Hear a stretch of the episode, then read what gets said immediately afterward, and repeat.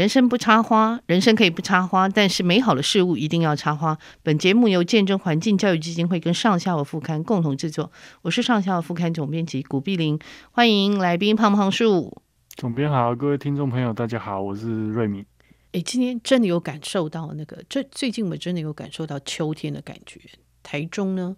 嗯，有。其实现在晚上，因为我有时候晚上吃饱会出去走一走。嗯，现在比较不会那么热。对。然后我白天种树，大概可以种的时间会比较长，因为对热就是比较没有那么温度那么高了，嗯，就是觉得就是可能到中午可能就是三十二三度，那其实跟三十五六度已经差很多，然后夜温都二十几度，其实蛮舒服的。对对对，我觉得一一年之中最舒服的就是这一段时间。然后我发现瑞敏，你好早起来种树哈，你七点就起来种树。没有，我五点就起来了。天哪，你起建材郎，你是真的是种种农夫，你是农夫，真的农夫才会是这种时间。然后那个大概我跟焕庆也是啊，哦，真的，我们都是很早就起了。是，是他讲焕庆就是一个呃写对蝌蚪科很有兴趣的作者哈。然后他是在花莲，对不对？焕庆是在花莲种田，他其实也是台大森林系森林所毕业的哈，然后跑去当农夫哈，跟呃瑞敏是同班。同学嘛，对不对？对对啊，你们两个是九分之一的男生，对不对？各是九分之一，呃、没有那么少。你们还有七比三的，我们的七比三，女生多哎！我一那时候一听到我说森林系女生多，这个也是跟我们的那个想象中的刻板印象不太一样哈。那对，其实很好玩，就是他们自己呃学森林，然后还在这个森林领域的，其实，在台湾也是不容易了哈。因为呃，森林其实经过，因为我们的林业政策经过三十年的演变，其实很多念森林的出来，好像听说转业的很多。那他们两位就是哎，还在这个领域上哈，然后也对保持对这个呃植物啊，对于森林，对于。植物地理的兴趣哈，那我今天又要想来跟瑞敏聊，就是说秋天是一个收成的季节嘛，哈，那其实真的是很多果实都成熟。我有发现，我最近看很多朋友啊，我就想到我今年没有吃到那个那个梅子，不是栗子，那个对对，黄金板栗，就是嘉义中埔的黄金板栗，现在应该应该慢慢会出来，因为现在还没有，因为白露刚过，应该。晚一点，有一些早一点的可能有了，可是可是有一些可能还会再晚一点点。对对对，我我吃过那个嘉义中埔那个黄金板栗以后，我就不再吃任何其他的栗子 哦，它实在太好吃了，而且我以前也不知道台湾有生产，然后某一年朋友送我以后，我就觉得哇，惊为天人。什么天津栗子啊，金坡栗子啊，都哎，请请站旁边去哈。那这秋天就是一个收成的季节，所以我最近看到很多朋友在腌制那个油柑子，哎，这是一种腋下腋下蛛科的植物。瑞敏应该，我记得你在那个《舌尖上的东西》有写过这个植物，对不对？我在《舌尖》有写，在西达多花园，西达多花园有写，对对对，对。我自己也有种了两棵。哦，你自己也种了啊？有收成吗？很少诶、欸，可能因为我没有太理它，我都是粗放式的。哦、我的所有的水果都是零星几颗，因为我我不施肥嘛。哦哦，对对对，嗯、所以它就是结籽也是结个意思意思就对。对对对，对，结果是，哎，那可是这个植物是很有趣哈，因为你在那个呃西塔罗花园或者是那个舌尖上的东西，尤其舌尖上的东西，你其实写了蛮长的一篇哈。特别去谈到这个植物，那能不能跟我们讲一下这个植物的故事呢？这个油柑子，台台湾，我想早期应该很多人都知道，嗯、然后中南部乡下，因为我小时候就认识这个植物，是那因为它需要腌，所以有点麻烦。嗯、然后现在这个年代需要腌的这个果物类的，就慢慢的越来越不常见，只剩下橄榄比较多。嗯，那它其实是一个。华南，然后还有东南亚地区都很就普遍，然后甚至南亚都很普遍栽培，然后甚至还有野生的一种果树，但它高也没有很，它不是很大的树，它就是大概就是小乔木这样的状态。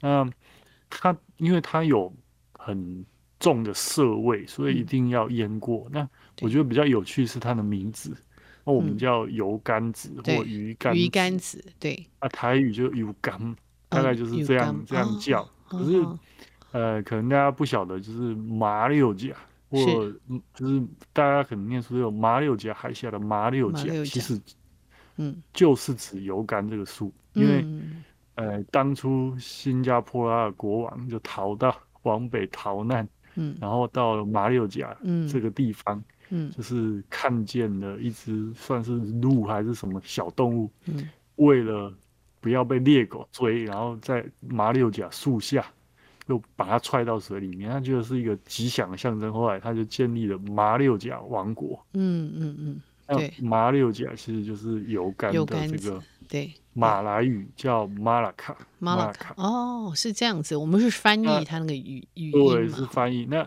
所以你到麻六甲看到很多麻六甲树，就到处都种，因为它是他们的市树吧，可以算是他们那。马拉卡其实是从梵文传来的，梵梵文是叫阿马拉卡。阿马拉卡，那它梵文的意思是什么？就是那个 A A 的音不见了。嗯嗯。那这个在玄奘法师的《大唐西记》里面，他就写阿马拉卡，他就写烟烟摩勒。嗯。烟摩勒。嗯。有时候跟会跟芒果烧烟烟罗，一个是烟摩勒，一个是阉。阉罗就是很像，然后他就有时候他是他还特别讲说，就是有两，就是这个名字有两种，一种是大的绿色的，嗯，就是土芒果，哦，一个是小小的，好好好，小小圆圆的，对，很像那个绿葡萄，黄的。对对，它其实非常漂亮哦，很漂亮。透，它很像，其实它有点像那个翠玉的感觉，那个和田玉透明的感觉。对，就是那个颜色，我不知道怎么形容，就是它也不是全绿，也不是，是是是，带一点微黄，一点点啊，对对对，有有一点。玉质的那种感觉，对，对它真的是，而且我乍看之下，其实我以前小时候吃过那个腌的，但是我也不知道他是谁嘛，哈。然后后来长大以后看到他的本尊，然后哎，以为他是绿葡萄，结果拿来往嘴巴一塞，哈，哦，吓几怪，真的是，呃，生的非常的涩，有够酸涩感很重，对，对，对啊，它里面有一个硬邦邦的种子，对对，有一个。果核就是果核，它里面其实又有三个种子啊。其实，所以，但这几年因为这种养生的风潮又兴起，所以好像大家又想起了这个健康的 果物，对对，就开始来广泛使用。对，他现在就有时候有人家会收去做什么酵素，做各种东西哈，然后做成粉哈，然后但是它其实腌制成咸的。我记我有腌制成咸，拿来拿来做那个鱼啊，做海鲜，我都觉得是很好的那个调剂，很好的调味。嗯，嗯，我觉得是很棒。对，就是类似用类似破锅鸡的这个概念去煮，你会发现它叫油甘子或鱼甘子是真的有道理的。就是你煮鱼什么，嗯，或煮其他的肉类，你把它加进去煮汤也可以。呀呀呀！甚至我有吃过它。跟就是跟甜点搭配，它真的就是会苦涩后会回甘。哦，对对对，它真的是苦涩后会回甘，没有错。我第一次吃那个生的时候，哇，涩到不行。可是后来那个嘴巴就是真的有那个回甘的那个，整个口腔是很舒服的哈。对，其实是很有趣。那像最近好像那个神秘果也大家也开始收了，我看到也看到很多人在收神秘果，嗯。以前也曾经很流行的，嗯、对不对？嗯，呃，其实神秘果大概在我我印象中，我在念小学的时候很贵啊，那时候刚引进，对对，对。然后，因为它它就是又有人叫它变味果，因为你吃了神秘果，再吃酸的东西就变甜，就很奇怪，那酸的东西就变甜。对，嗯，对我最近对对，它就不是它就不需要腌制吧。对，它不需要腌，但你单吃神秘果好像也，因为它肉没什么肉，因为果实又很小，红红的。嗯嗯嗯。那所以你大概就是搭配着吃，大大部分都是这样吃。那就是很多，哎，热带地区的果树其实都非常酸，但是又很香。然后这样吃反而可以得到另外一种。嗯，趣味。是是，对，所以他们其实很就是很香，它的香气你会舍不得丢掉它嘛，哈。可是你要对真正吃生吃你又受不了，因为那个涩味，所以它最后就是一定要经过一个腌制，这个转化，它让它的味道可以呃经过转化以后味道更好哈。其实这个像油甘子这样适合腌制的果实，在东协国家我发现他们好多。然后我们去哪里旅行，我就看他们那个什么那个像那个有点像那果物吧哈，这样整个就是呃。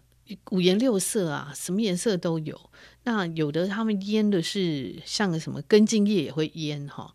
那果实当然也很多。哎，你你像你有品尝过的有哪一些呢？其实，呃，我先讲一下这个涩味跟酸味。嗯嗯、其实对植物来说，它就是在保护它的未成熟果实。嗯，希望你不要太早来采，希望动物或人不要太早来吃。那里面还有一。涩大概就是单宁酸，嗯，然后酸当然就是有很多，它它慢慢成熟之后，那就会慢慢转化。但是有一些它脱色跟这个酸味不会完全不见，嗯，那人类很聪明，就会开始用盐巴啦，嗯，或醋啦，想办法把这些涩味、酸味去掉，去除掉，嗯，那。有时候甚至还会把它拿来弄未熟果，比如说台湾家最熟悉、最熟悉应该就是酸鸭酸鸭青了，哈，对不对？就是芒果青、情人果，对对，对，酸鸭青，还有还有像我们讲说南部他们的西瓜棉也算是，对不对？那也是未成熟的。西瓜棉算，但是呃，西瓜棉我不晓得他们是，它其实就未成熟的，对，还是未成熟的西瓜，未成熟的西瓜。然后另外还有像其实小黄瓜还是未成熟，只是它。现在被我们改良到没什么涩味跟这个不好的味道了，所以它应该是大黄瓜吗？它是小，就是大黄瓜。那小时候不能大黄瓜小时候，那以前是舍不得丢，就是你要采掉一些它才会长大，那你舍不得丢啊。后来就为了吃小黄瓜，就是去培育好吃的小黄瓜品种。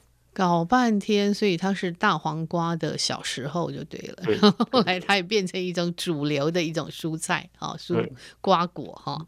然后像东南亚，大家应该这几年最常听到就是太平洋温博啊，太平洋温柏沙梨沙梨橄榄嘛，是是是就是很多人会我写过，嗯、不要叫它沙梨，不要叫它橄榄。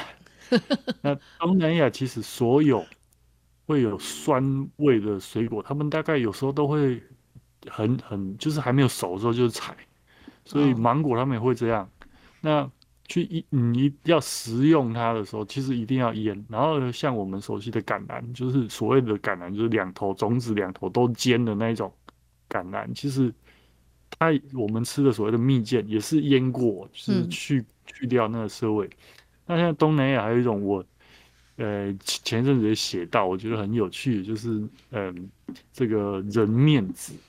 人面子就是长得像人，人，人面，它的种子长得有点像人人的脸，人面子，嗯，然后或者叫鳄鱼果。那香港其实也有特别很，香港把它做成所谓的人脸酱，嗯，它其实也是腌制。然后越南也会吃，其实都这些这些水就不管是人面子上这个太平洋温博，嗯，芒果它都是漆树科的，是。果树，然后它都有一个，大家想象芒果，就算不成熟，你还是觉得芒果青很香。所以这些水果其实都有一个特殊的香味。嗯哼哼。然后再来就是刚刚总编讲到这个油柑，然后另外还有油柑有个亲戚，东南亚蛮喜欢吃的，叫做这个西印度啊，西印度醋栗，醋栗，哈哈，西印度，它那个就是有点角的感觉，对不对？有点棱角的，有棱有棱了哈，对对对对对啊，有些人会把它跟油甘有点搞混，因为他们两个都是同科同属，是是是，味道又有点像，但它很可爱，就是像一个小星星这样，我们手折的小星星。对对对，果果实那个你从那个。那个后面看很可爱，前面或后面看哈，不是看到侧面就很可爱，像一个小星星。然后它颜色也是那个呃黄中，黄对黄橙橙，然后那个光泽度是很高的哈。对，看起来有点像，也是像宝石那种感觉，嗯，像宝石一样。它听名字就知道它一定是酸的嘛，对，醋栗嘛哈，醋栗一定是酸的，是是是，大概是这些。另外还有我在美农有看过有比较有趣的，就是。他们叫鸡爪菜。那其实你上网查可以查到另外一个名字叫素头菜。哦、呃，你有你好像有写到对不对？我记得你有写到。其实那个就是榆木。啊，那个就是鱼目那个属的植物。哦、OK OK，呵呵呵。然后他们来到台湾之后，他们有引进他们那个素头菜，但是也有就是用我们台湾原生的榆木下去腌，嗯、有点像是做泡菜一样。哦。可是因为他没有，我没有看过制作过程，是是，我是口述听他描述，嗯、他说用糯米，哦、然后下去一起腌，然后就整整瓮整瓮这样。嗯然后他们冬天就会吃这个。嗯，糯米下去一直腌，一起腌，其实呢就有点像那个，呃，某一些像以前我阿妈他们在做那个月瓜什么那个，他们也是会用糯米，对，对不对？对对对对对，也就是类似的，对类似的做法。对，好像让它是可以有点发酵作用，是不是？那个对，就是用发酵之后，因为腌制大概就是用盐、是用糖或者是用醋这三个方式。对。来做嘛？嗯、那糯米，我想大概就是跟用糖，嗯，或用醋类似，因为它就提供这个淀粉，就会转化成葡萄糖。对对对，嗯嗯，就会催促它发酵嘛，哈，让它发酵。对对，哎，那那个这个鸡爪树，就是所谓鸡爪木，我我有看过，他们好像是用那个，哎，是用那个梗还是叶子去腌嘛？我是没吃过，叶我看到是嫩叶，哦，嫩叶去腌，嗯，味道比较就是还没有完全，嗯，还没有完全长出来的。哦，OK，味味道我不知道如何，你有吃过吗？我觉得是个口感呢，因为味道，我觉得这个腌过菜其实，嗯，差不多了。腌过菜，腌过菜是对对对，就是有一点点，嗯，呃，就是泡菜的感觉，脆脆，又又跟泡菜不一样，可是它比较。它比较软，然后滑滑的。哦，OK，OK，哦，软，有点滑滑，哎，这有趣。如果有机会再去东协各国，可以来吃吃看。然后像他们有那个小圆茄，对不对？我其实我在花莲的市场，在原住民的市场，在我在桃园大溪也有看到，就是那种很小的小圆茄。然后他们有绿色的嘛，哈，有比较接近白色的，然后有紫色的。我都想他们到底是怎么吃？嗯，呃。其实绿色的绿色比较大一点，大概像鸡蛋那么大。那泰国他们大概会做咖喱，或者是甚至生菜沙拉这样吃。是是。然后白色我看呃蛮多印尼朋友会买，然后紫色的是越南，越南常用那个紫色，它真的很小，然后种子很多。我一开始把它当茄子料理，发现真的不行。嗯。它要腌过，就是腌的方式就是类似泡菜这样。他们其实会卖腌好的整罐，然后它就脆脆的。哦，哎、欸，所以我们买回去也是要腌，难怪我我我有一次我好像买过那个紫色的。不不腌真的很难吃。但是我对我就好，真真的很难吃。我想说这个为什么要腌过之后真的很好吃哎、欸，真的哦，所以我处理错了。嗯，酸酸辣辣这样。哦，所以要经过一个腌的，因为如果你直接煮，你会觉得它那个果肉是有点那种，呃。就是嘿，就是波波，我们我们台语讲那个波波？就是嘿嘿嘿，对，就是有点那种，就很不好吃啦。然后我就想说，为什么他们那么爱吃这个东西？而且，呃，一出来的时候还不少，原来是要腌制过。对，要腌，因为我后来他们拿腌好的给我吃回来，说：“哦，天哪，这东西。”真好吃，就是口感完全不同了，口感完全不一样，而且脆脆的哦。OK，不像你直接煮就是爆爆那种感觉，真的真的难吃，苦味也不见了。对对，因为你煮到那个很难吃，然后你这真是要把它硬吃下去也是很痛苦。原来是我们不会煮就对了哈。对，我们料理方式错误，所以我后来尽量的我都会问他们这个东西到底怎么吃。哦，OK OK，嗯。对，因为他一定会教你嘛。如果你问他的话，那我们买回去好奇买回去，结果完全不知道抓不到那个要领哈。可是还有一个东西我也觉得很好玩，像那个构树哈。我一直因为构树，当然它每年结果的时间不是这个时间，可是构树我一直。我每次都会想摘那个果子来腌哈，可是因为它都是长在路边嘛，然后野那野生的去摘呢，又很怕人家会看你或干嘛哈，那就 常常不吃，就所以从来没吃过过。那构树其实被那个中国方老师他拿来作为证明，说，哎，南岛民族的起源地是台湾，哈。那我就常想说，哎，这些南岛民族他们到哪都带着这个构树枝，好像他一到他就会插枝，哈，是因为它有良好的运用价值吗？还是说它有一些呃族群的象征意义？这个构树就是做树皮布，嗯，因为我们知道所谓的棉花啦、嗯、这一类的，就是人大量使用植物纤维，嗯，那呃棉花它是比较是北方的东西，那岛就是岛屿，就是南岛语族，其实他们最用最多的纤维就是构树。哦，那其实我我小时候路边看到采了就吃啊，对，也也不管它。吃是真的很好吃哦，所以构树鸟都会吃，所以要跟鸟抢植物。我就是看到鸟都在吃，然后我问过一些吃过，他们就跟我讲说就没什么味道。可是有的人又跟我说蛮好吃，微微甜甜的，微微甜甜的哈，哇！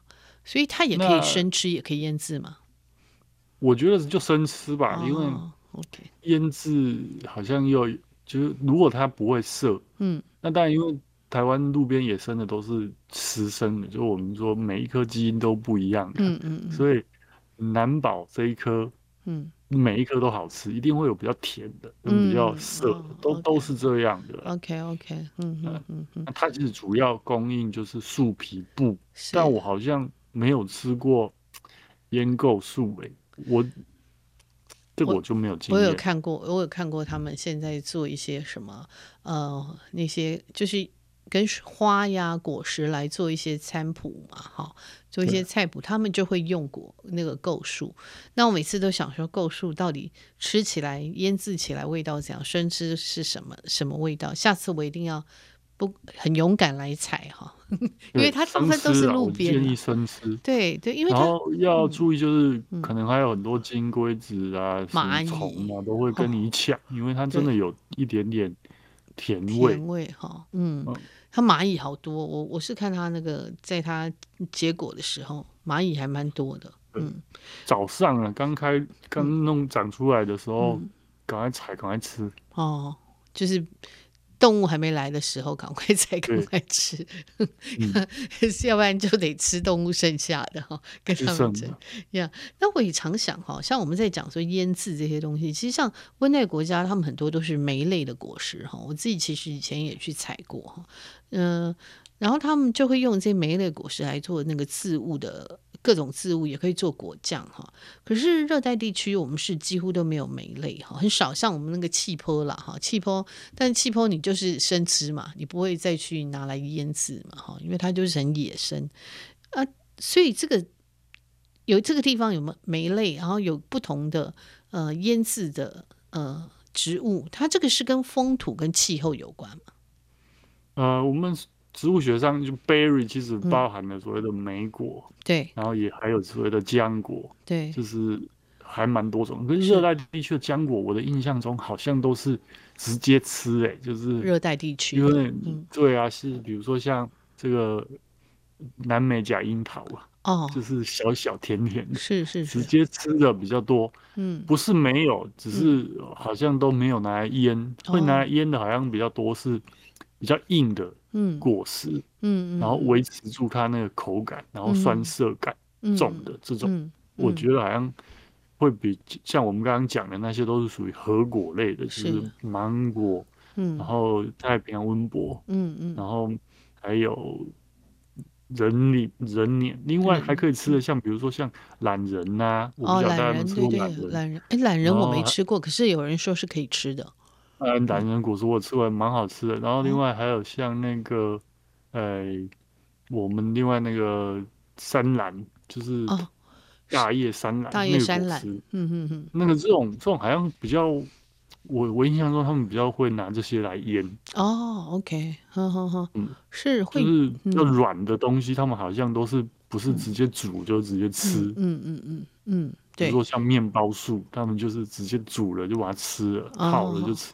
是，因为腌制，因为热不管是热带还是温带，嗯，古代保存食物不易，所以都会有类似，嗯，腌这个这个这个保存食物的方式。对，但热带地区好像倾向于腌比较硬质类的果哦果实。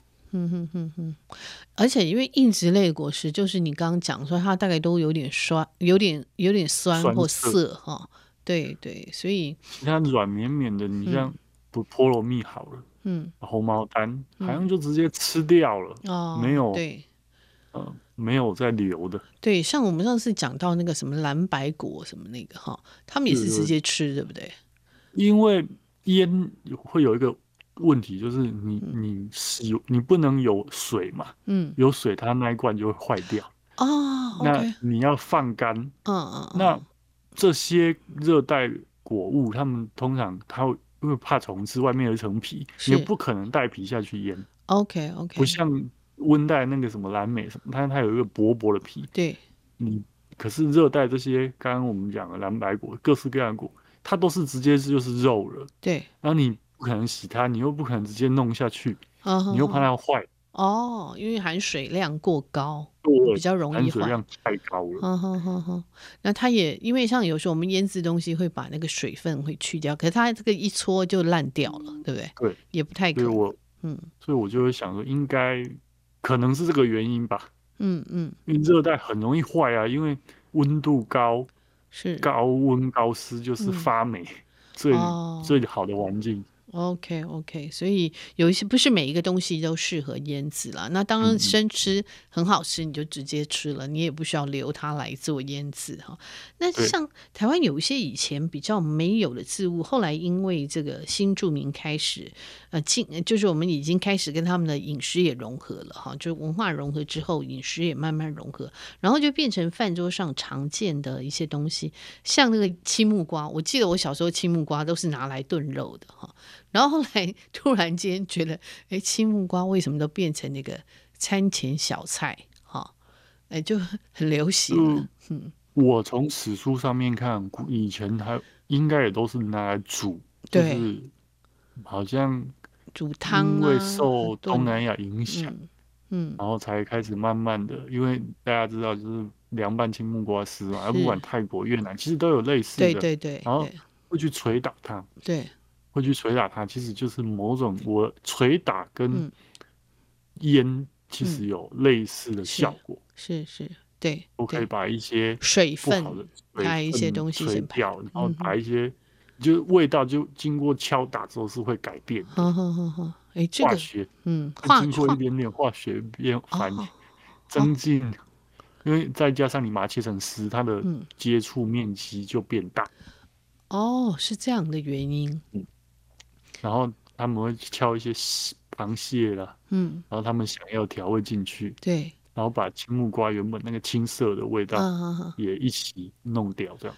哦，是这样的关系。对，我就觉得说，因为以前像小时候，我们那个我妈妈有时候会用那个青木瓜来炖。炖肉嘛，哈，还有时候会煮汤嘛，哈、嗯，哎，那青木瓜，因为我不喜欢木瓜味哈，但青木瓜它煮煮菜我可以接受。后来发现说，哎，怎么这个青木瓜已经变成这个？那这个当然是我想是受到这个新著名的影响，我们开始有一些饮食的改变。其实像这样的东西应该也不少的呀，应该其实应该蛮多的啦，嗯、就是。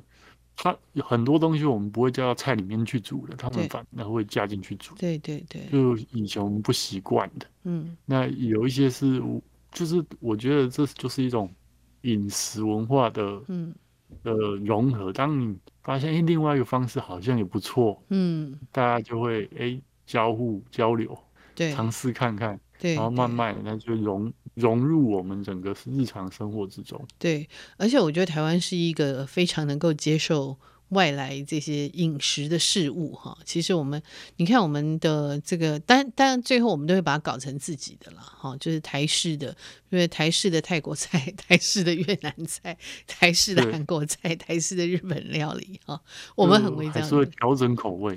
对我，我觉得我们是蛮会搞这个，可是一方面我们又很能够接受这些呃外来的东西，哈，然后用我们的方式变成，哎，就是加一个台式了。这是是非常好玩。其实就像以前，呃，从这个这个从中国撤退来台湾的时候，其实很多食物也是这样子。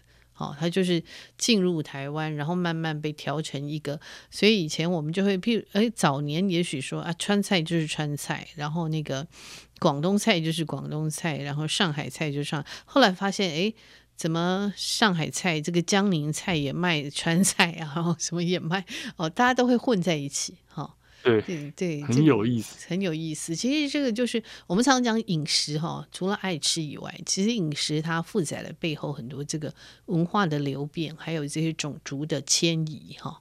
我觉得它这这这个部分是非常有趣。然后时间，我们这一节时间到，好，谢谢魏敏。嗯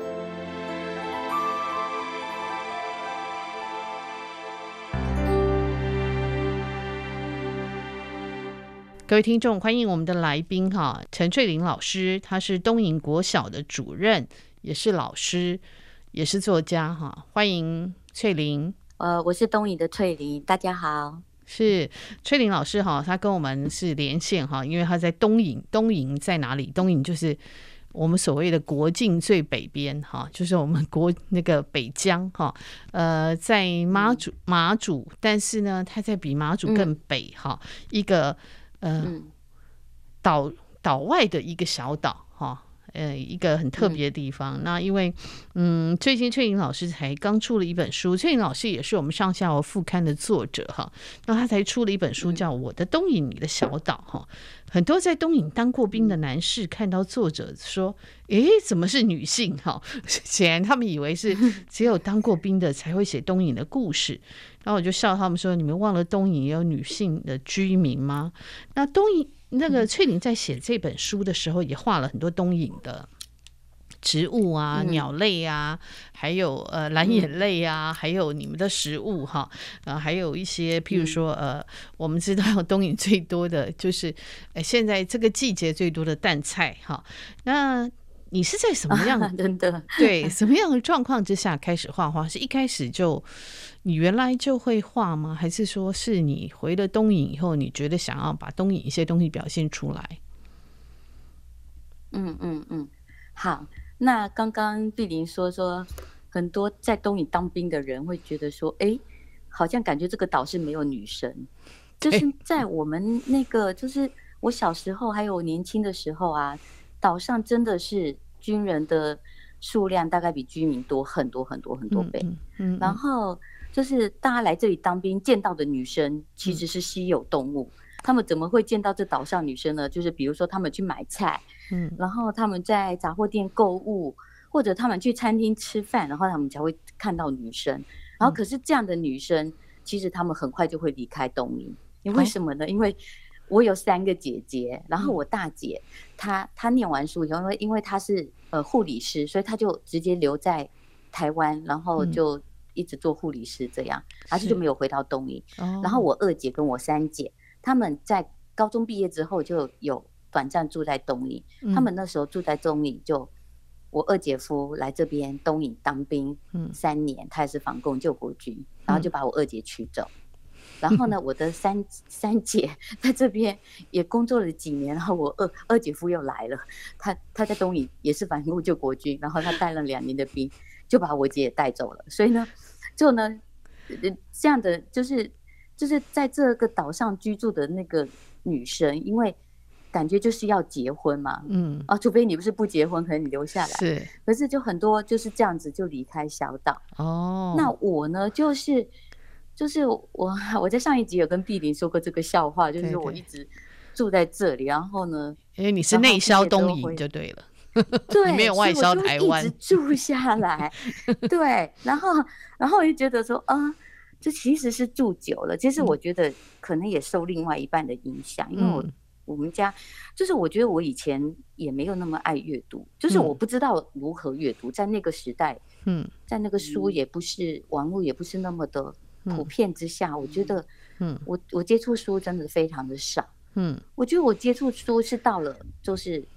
呃，在嘉农念书的时候，我的是我一个好同学，他很喜欢看那个少女漫画，哦，然后我就会跟着看，是，然后看了之后呢，对，后来呢，我就回回到东影，然后像我现在的先生，他他就是喜欢阅读的一个人哦，所以我们家呢，这书就是他每翻过，他必留下痕迹。他就看过的书，就打开那一页就丢在那里。嗯嗯。然后我有的时候就帮忙收，然后我就自己也看。嗯。然后有了小孩以后，我就开始也也喜欢阅读了这样子。然后这小孩就是在这边，因为呢，我觉得我是一个有有老师魂的。的人啊，就是我，我想要叫学生做什么，我自己一定会先做。嗯嗯，我觉得呢，在这个偏乡里面，教小孩最好的事情就是阅读，因为我觉得很多带着走的能力都会在书里头发现，这样子。是，所以呢，我就开始阅读，然后小孩长大，十五岁啊，离开东营啊，然后要去台北念书。嗯，那时候我突然间觉得说，哦，好像有一些时间了。嗯，然后我就开始想说，哦，我要来念一个研究所。然后，嗯，可能是想要念我自己喜欢的，嗯，因为在这教学的过程之中，我除了喜欢文学艺术，我有喜欢音乐，也喜欢美术，嗯，嗯，然后那时候就在想说，是来念一个，就是我觉得我自己是一个很很会异想天开的人，嗯，你书知道，你知道是念音乐系，你一定要，你一定要从小就就要开始学音乐、学乐器，可是在这里根本没办法，嗯。其实我也在学校，因为因为人力资源的关系，我也在学校担任了好几年、好几年的伪音乐老师，就是要兼着教就对了。嗯，对，就什么都要教，因为国小嘛，你又不可能分科那么细，尤其在那个时代，对对，是师专的时代，师专生都很强，十八般武艺，十八般武艺，我就跟他们 真的真的师专生的是这样。然后我其实那时候碰到的同事，就是对我都还。就都对我很很好，他会觉得说，哎、欸，一个不不是师专生的代课老师，嗯、你知道全校都是都是师专生，只有我一个不是。嗯、哦，对，翠玲原来是学园艺的，对不对？你是学园艺，对，他是嘉义农专，然后他是学园艺。园艺，他其实刚回东引是在做园艺相关的工作。对，那四年我做了四年园艺相关工作，后来我发现我被太阳晒的、蚊子咬的，我有点受不了了，我就想说，哦，有在考代课老师，我就要去。是，然后这就是整个历程，就是我一直不停不停的在进修，嗯、因为我觉得我永远都追不上别人怎么搞的，嗯，嗯。他们都早早就已经准备好当老师，嗯，我是当了老师以后才学如何当老师，所以。我就心里就很急，然后我在想说，哦。到了就是到了后期，小孩长大了，然后我想说，我可以进修音乐吧？啊，音乐觉得真的是不可思议，不可能考得上音乐研究所。嗯，然后就来试试看美术研究所。哦，然后我就觉得，其实我是考第二年才上，因为那时候就是，呃，那个美术所里面有分两种，一个是理论组，一个是创作组。嗯，然后我就非常的那个大胆，又又觉得异想天开，我就考创作组。嗯，然后我就就是有一些，就是有一个驻村艺艺术家，他教我如何画创意素描。他说：“你不要再就是守旧画的很好的人非常的多，但是我们如果有一些创意的话，可能老师会看到你。”所以呢，我就就是跟他学了一阵子的创意素描，然后就考就考上了。我记得那时候考上的时候很有趣哦，就我们创作组有十几个人，然后理论组有十几个，就十十好像十二个的样子。然后有一个我这大学的同学，他考上理论组，然后他就有一天就他非常羡慕我，竟然可以敢去考那个创作组，然后他就我们就很多课都是创作的课程，嗯、然后有一次他没课的时候就来教室看我画画，啊，就他就很羡慕我，竟然可以敢来这里学画画，或者是考上创作组之类的，嗯嗯，然后他看了之后呢，他就跟我讲说，哦，翠玲。我觉得我很后悔没有来考创作组，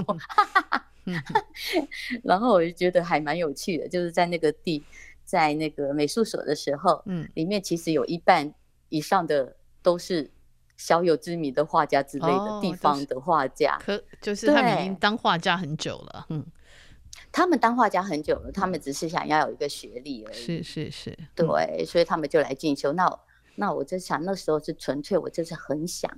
要学一些画绘画的技巧，是，是，所以从开那个开始，那个时候开始画画。Oh, OK，OK，、okay, okay, 是，对，是，嗯、所以这中间也画了不少东影的和相关的图像哈，也画了蛮多的东影的植物啊，东影的鸟类啊，嗯、东影的各种东西哈。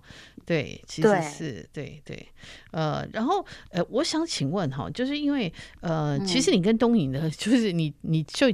等于是绑在东影了嘛，哈，呃，就是跟东影的感情啊，或者这个不管是呃距离，其实是已经没有距离了哈。那可是你们家又是一个 嗯很特别的哈，就是说呃你们是呃守这个三代守灯塔的家族哈。现在你弟弟还在守，对不对？对。对，嘿，那为什么是你们家呢？我在看，其实我在看的时候，我就很好奇哈、嗯，就是为什么是你们家去守这个灯塔，嗯、这个缘由是怎么来的？嗯、其实呢，这个三代守灯塔家族呢，就是我在研究所的时候，那时候就是我们美术所要毕业的时候，一定要开一个画展，然后要非常完整。嗯、那因为我觉得我看了我的画家同学，我觉得我觉得我没有画那么好。我虽然喜欢有热情。嗯但是我觉得我的技巧部分真的差很多，嗯，然后可是呢，我那时候真的还蛮爱写一点东西，然后我就想到说，哦，我们就是我可以在我研究所毕业的时候，就是创作，就是我的创作是一个绘本，嗯，然后就是用我的文字跟图像，然后一起呈现这样子，哦、是。是是，所以，所以，所以我那时候呢，在就是这是八年前，就是研究所毕业的时候，我就。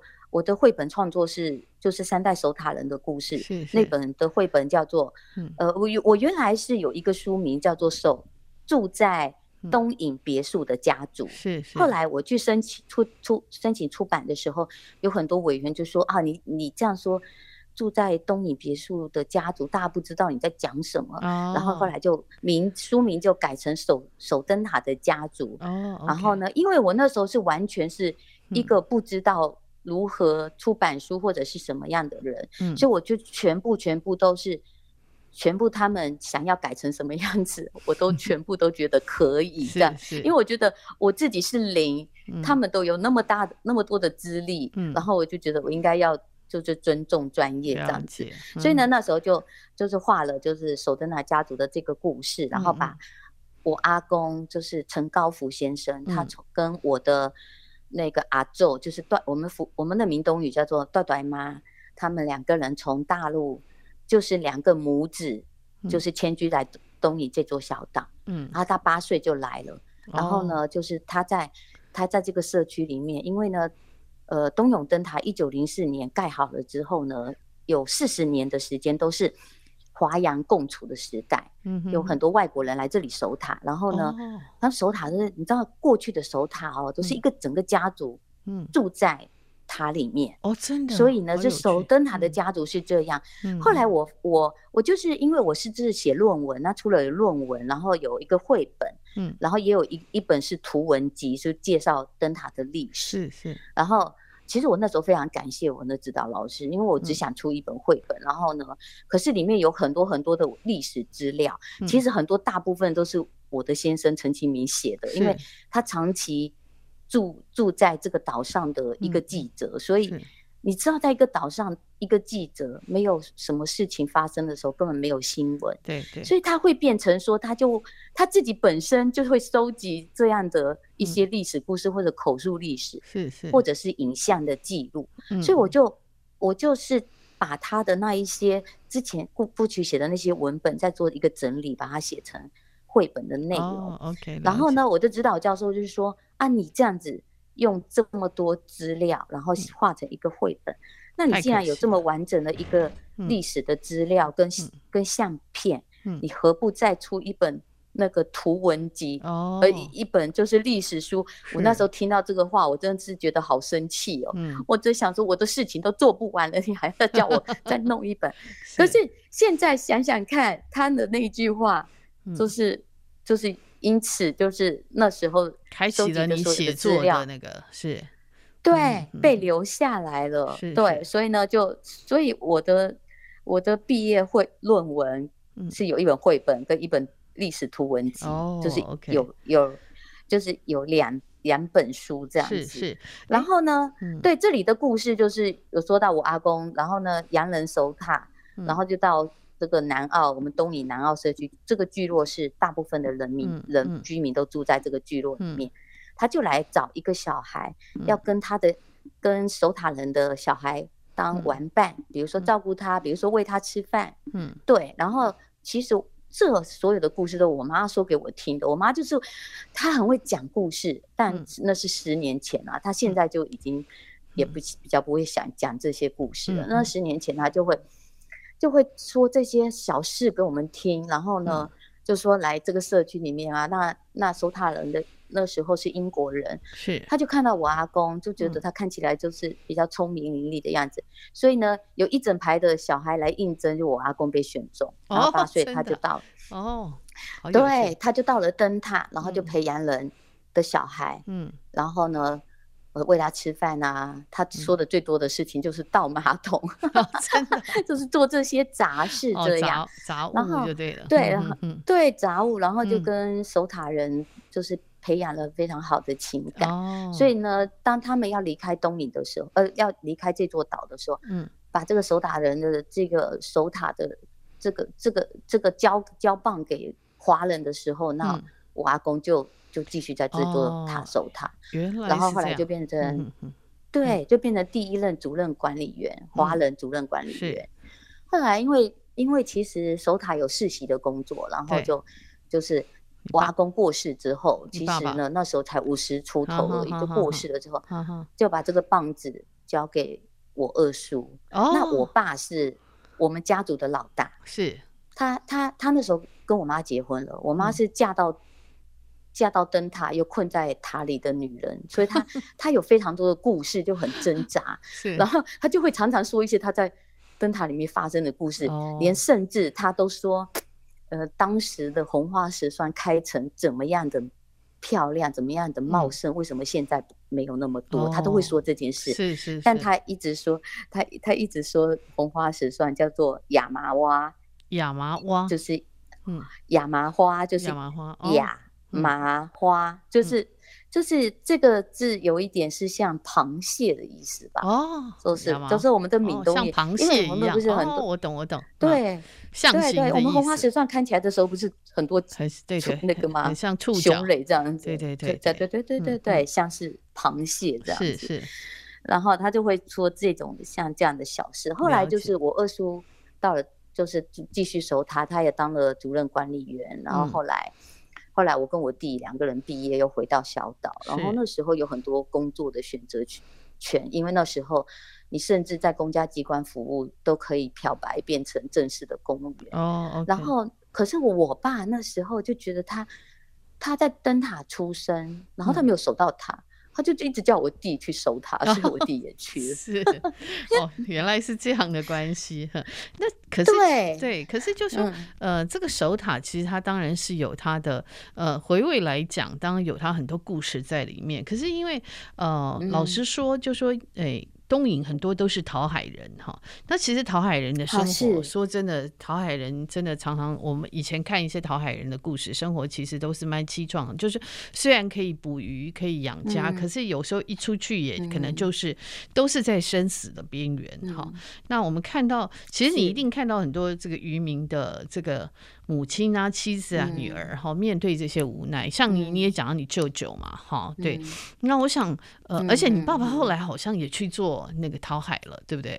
好，他也也也因为，对他因为因为工作的转换，对对，去做去淘海嘛。是。那淘海当中一定会让你看到很多也是蛮无奈的故事吧？我想。对，我觉得就是我爸去淘海，因为我爸本来他就。他虽然是念那个以前不是国校，以前就是私塾，嗯、就是很多人就是不管年纪多大就在一起念书这样子。嗯，我觉得他是一个学习就是学习很好的人，他这个可以拿笔，嗯、他还要写的一手好字。嗯、然后，然后他本来是在乡公所任职，就是想说哦哦当一个公务人员也蛮好的，就是可以养家活口这样子。没想到就是发生了一些就是贪污的事件，他被牵累。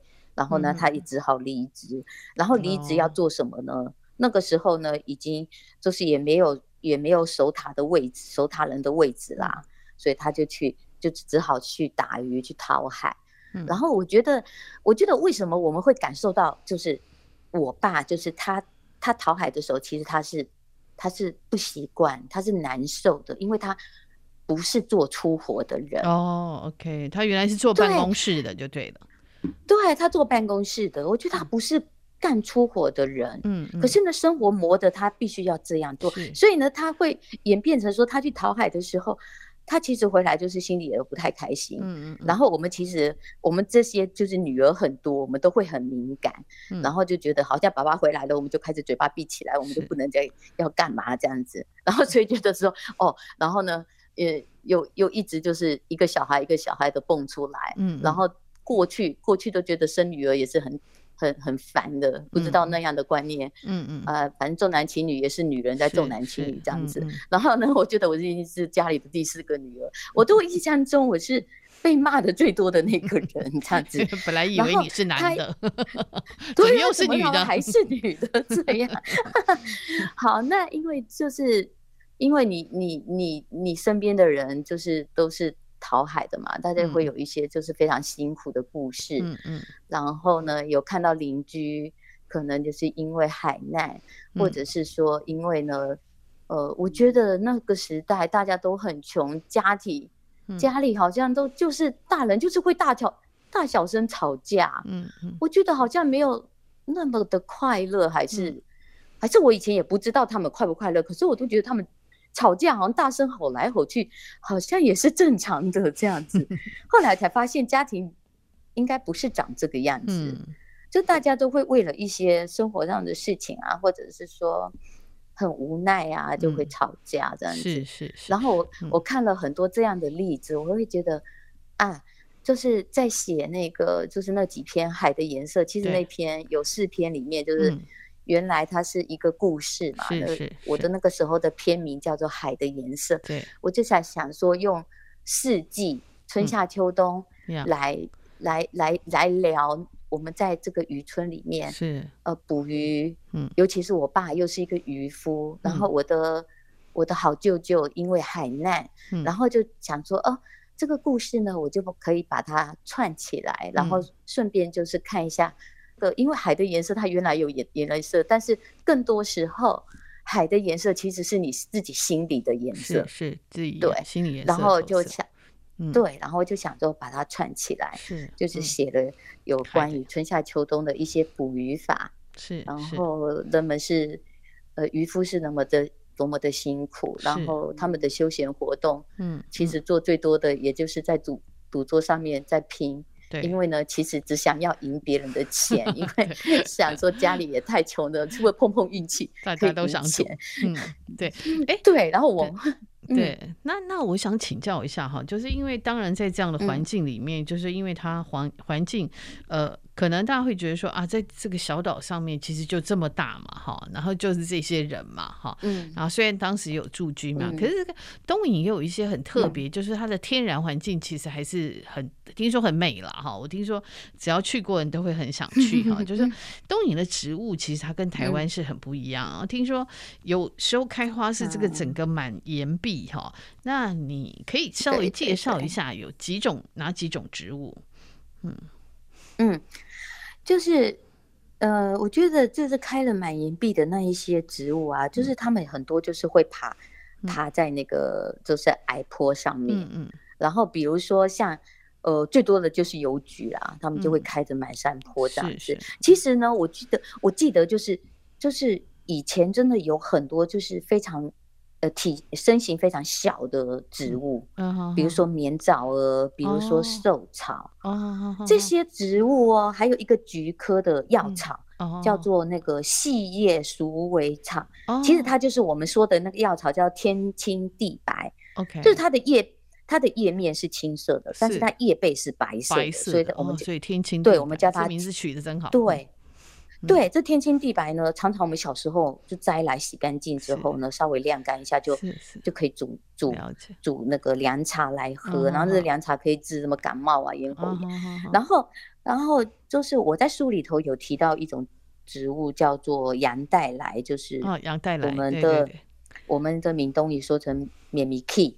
咩，那因为羊的叫声是咩咩咩嘛，所以所以我们我在想就很 有趣的名字，它叫做咩咪 key。嗯，然后呢，这个东西呢，就是也会治皮肤病啊。那我有有写到说，因为以前呢，随便呢，我们住的地方旁边就长好多好多的羊带来，但是现在就都不见了。是，然后现在其实我觉得像，嗯，对，像比较小的那边寿草棉藻了，因为它们长的时候都，它们大概最高我看有没有十十到十五公分，嗯，可是现在的五睫毛跟那个跟那个大花咸丰草，还有一个叫做华南蓬漆菊，嗯，嗯，哦，它们是长得是非常非常的快速，嗯，我觉得这样的植物呢就被这些植物给压过去了，嗯，所以呢数量就会就越来越少，嗯，然后呢，因为我自己。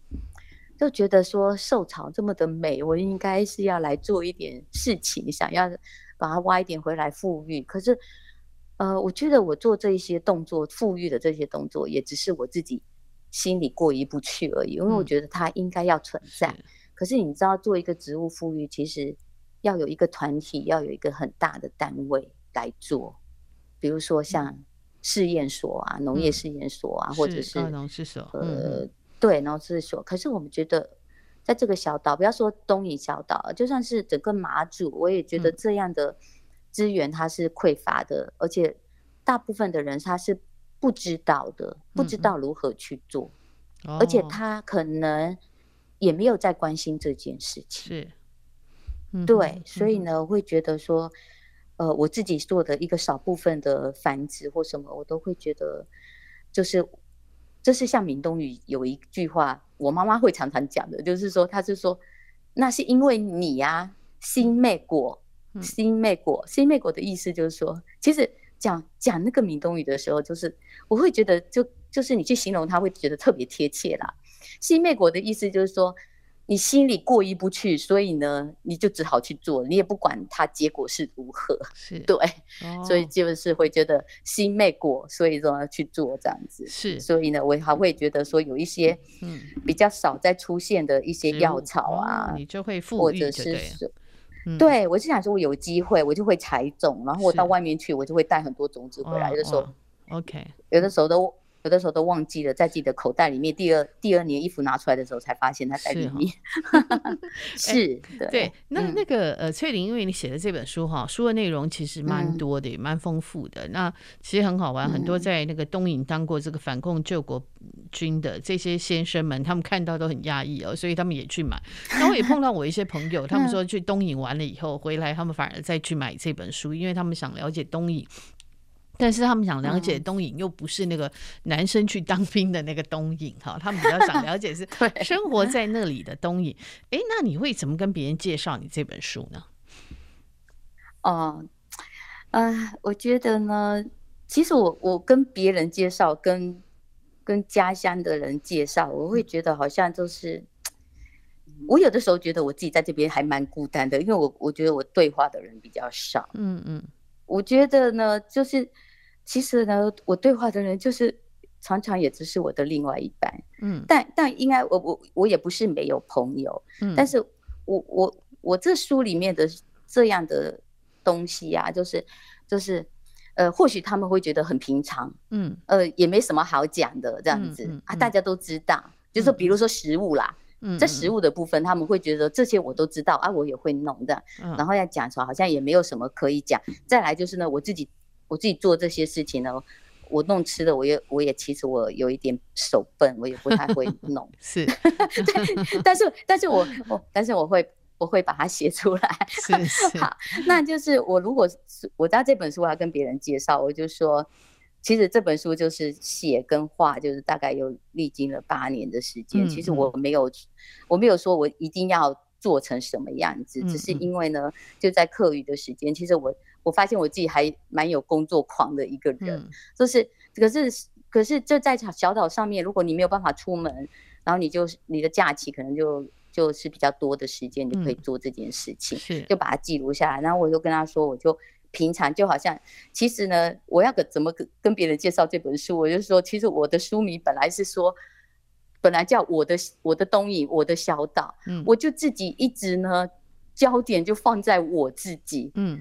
然后我觉得这都因为，因为我觉得这里面都是我自己的感受，然后我也、嗯、我的感受其实跟呃在地的人讲的时候，我也不知道就是呃能不能讲的那么的就是深入还是什么，那、嗯、所以我就一直一直觉得我是这是我的，这是我的这样子。嗯、可是呢，是。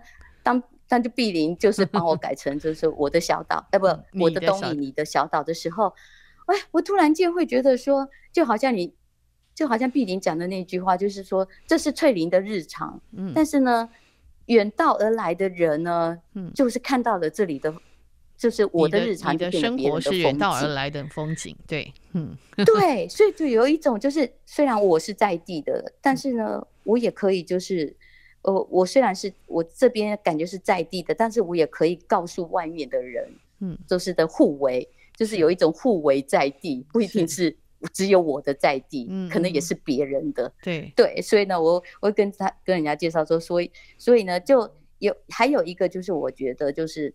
呃，在不管是在第一本就绘本，就是《守灯塔家族》，到现在的《我的东引你的小岛》这两本书，就是在这个过程里面，我都一直觉得，就是《湖滨散记》的那个梭罗，他不管是种子的信仰里面，他有一直提到的，就是说一个人呢，他说若想要活得就是丰足坚强，就一定要在自己的故乡。是是。但我不知道这句话是不是也适合所有的人。是啊是啊。但是我在 我在写守灯塔家族的时候，我有看到他，就是他说他说他远在那个加州的巨木林，他他觉得呢那个呢生命力还不如他们家乡的野草。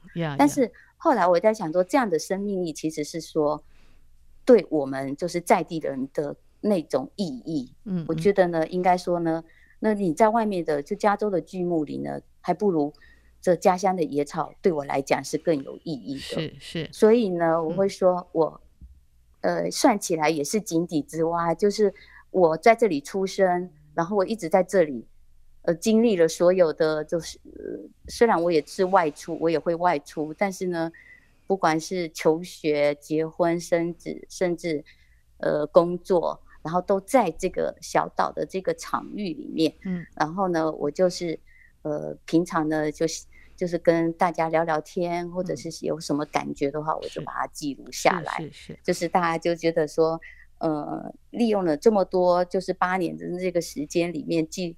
记录家乡的一点点事情，就是可以跟大家分享这样子。嗯、好，嗯嗯，因为不好意思，因为时间也到了哈，我们就跟那个，嗯。嗯、因为翠玲，呃，其实这本书是，呃，如果去过东影的人都会很想再回头，呃，会去买这本书来看哈，嗯、因为呃，东影是一个，呃，其实当兵过的男生都会讲说啊，那个日子真是很痛苦，可是。后来的几十年，最想念的就是那里哈。那当然也有我有碰过有人，他完全不想再回头哈。有碰过，可是大部分都是他最怀念的，因为也许在那个当兵的时间，那个是可能以前是一年多嘛哈。那他们就是在那个小岛上面，其实很多时候是人在。没有，那时候有很多签是三年的。是是是，我的二姐夫就是当兵三年就在这。对，那就是因为他们当兵在那边，其实他们呃面对自己，其实那个那段时间是他面对他自己的事。时间哈，那再回头来看，也许人生很难有这样的时间了哈。那今天谢谢翠玲，也不好意思，时间到了哈。那我们就谢谢大家 呃，可以去看看呃这本《我的东引你的小岛》哈，其实是一本呃以这个小岛的居民来写的，非常特别的一个角度，看起来看很日常，可是其实你想想看，如果你在小岛上面，你的生活会是什么样的样貌哈？那谢谢翠玲哦，谢谢翠玲今天接受我们访问。本节目呢是由见证环境教育基金会跟上下游副刊共同制作。我们是一个线上媒体，也是由见证环境教育基金会支持的上下游新闻与市集的副刊。如果您想了解食物怎么来，欢迎收听食农搜查线上下游新闻。那喜欢阅读饮食跟生态文学，请在线上搜寻上下游副刊，也请订阅，请务必订阅、下载订阅。那谢谢各位的支持，谢谢各位的收听，拜拜。